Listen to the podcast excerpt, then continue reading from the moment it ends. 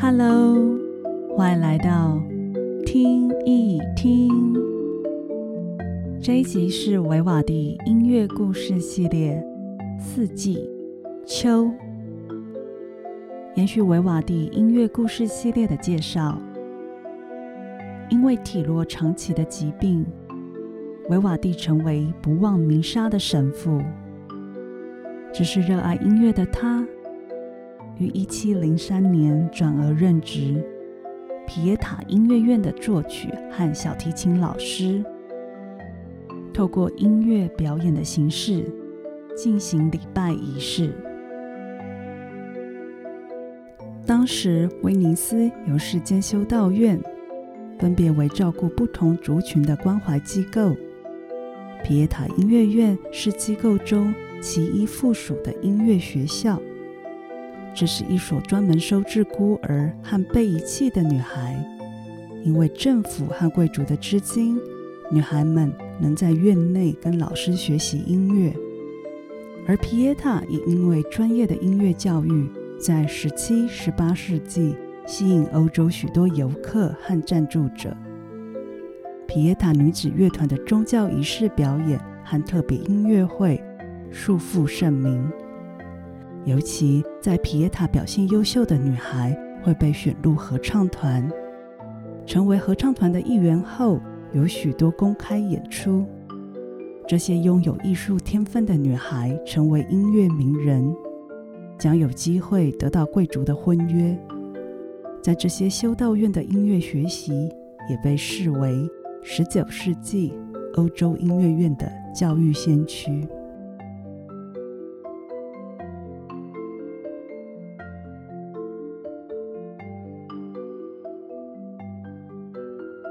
维瓦蒂在皮耶塔音乐院的工作有音乐教学、指挥乐团，每逢星期日或节日庆典，还要负责创作新乐曲。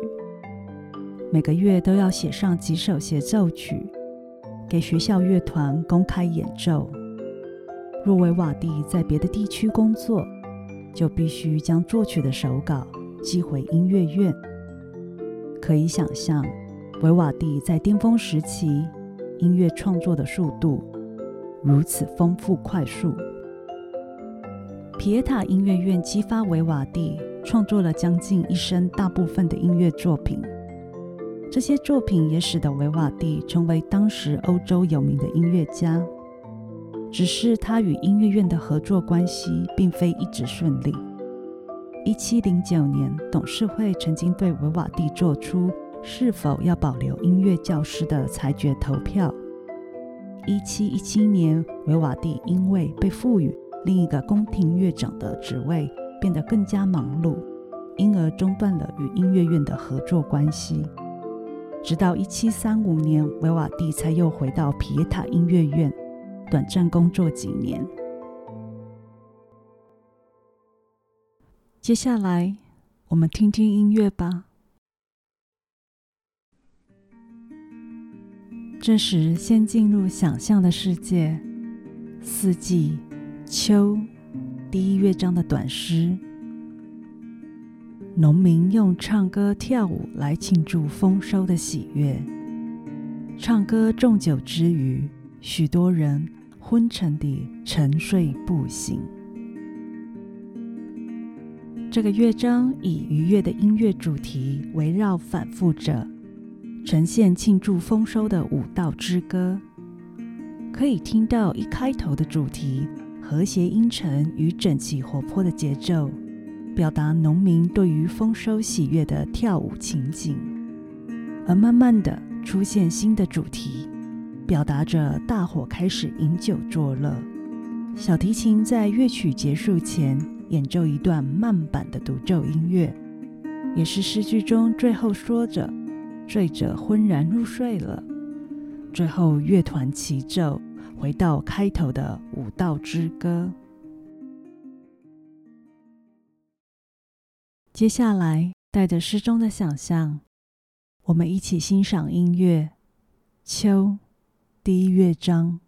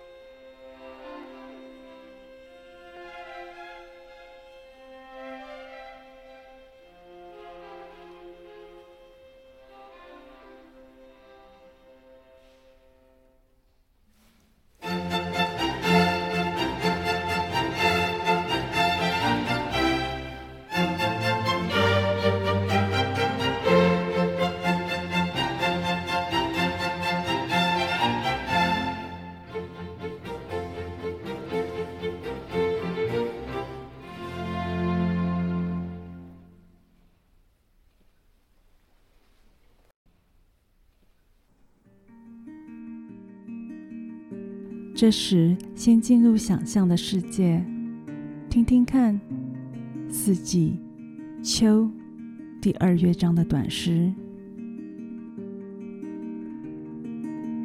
每个人在这个被喜悦调和的气氛与邀请众人庆祝的季节，忘却烦恼，手舞足蹈，走出甜美的梦乡。进入祝福的喜悦。这个乐章，弦乐团都是演奏轻柔的长音，没有明确的音型和节奏。大键琴弹奏缓慢爬音作为伴奏，音乐呈现飘渺、梦幻、柔和气氛，像是诗句中表达着进入沉睡梦中后虚幻意识。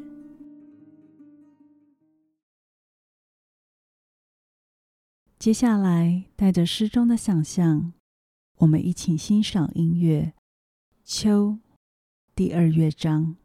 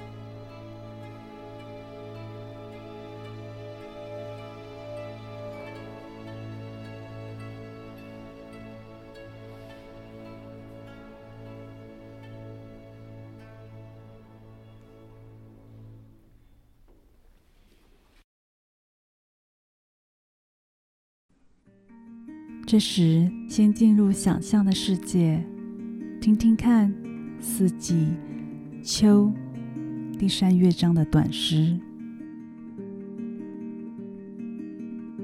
猎人们在黎明时分出现，肩挂号角，带着猎犬，喝着猎枪，出发去狩猎。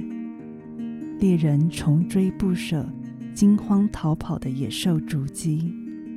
因为枪声与猎犬，疲惫惊恐的野兽受伤哀嚎着，徒劳一再尝试逃跑，但终究站立的受困至死亡。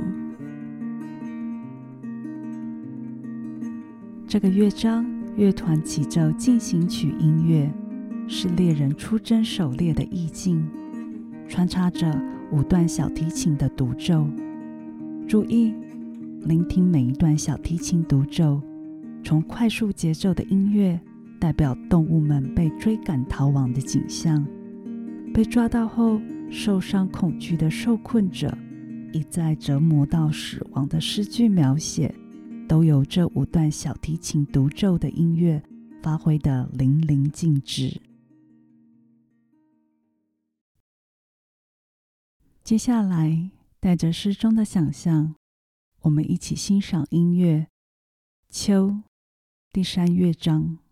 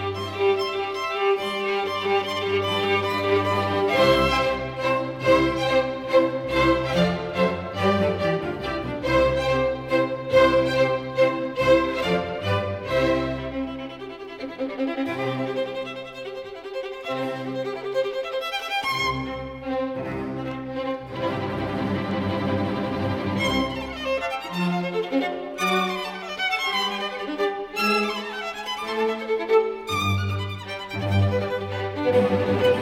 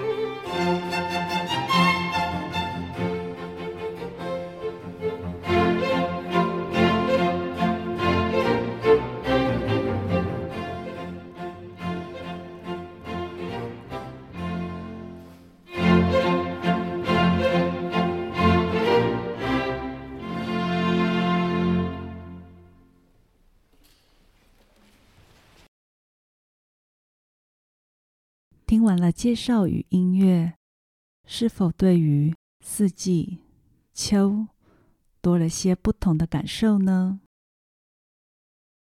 若您喜欢这一集的介绍，欢迎分享与订阅，谢谢。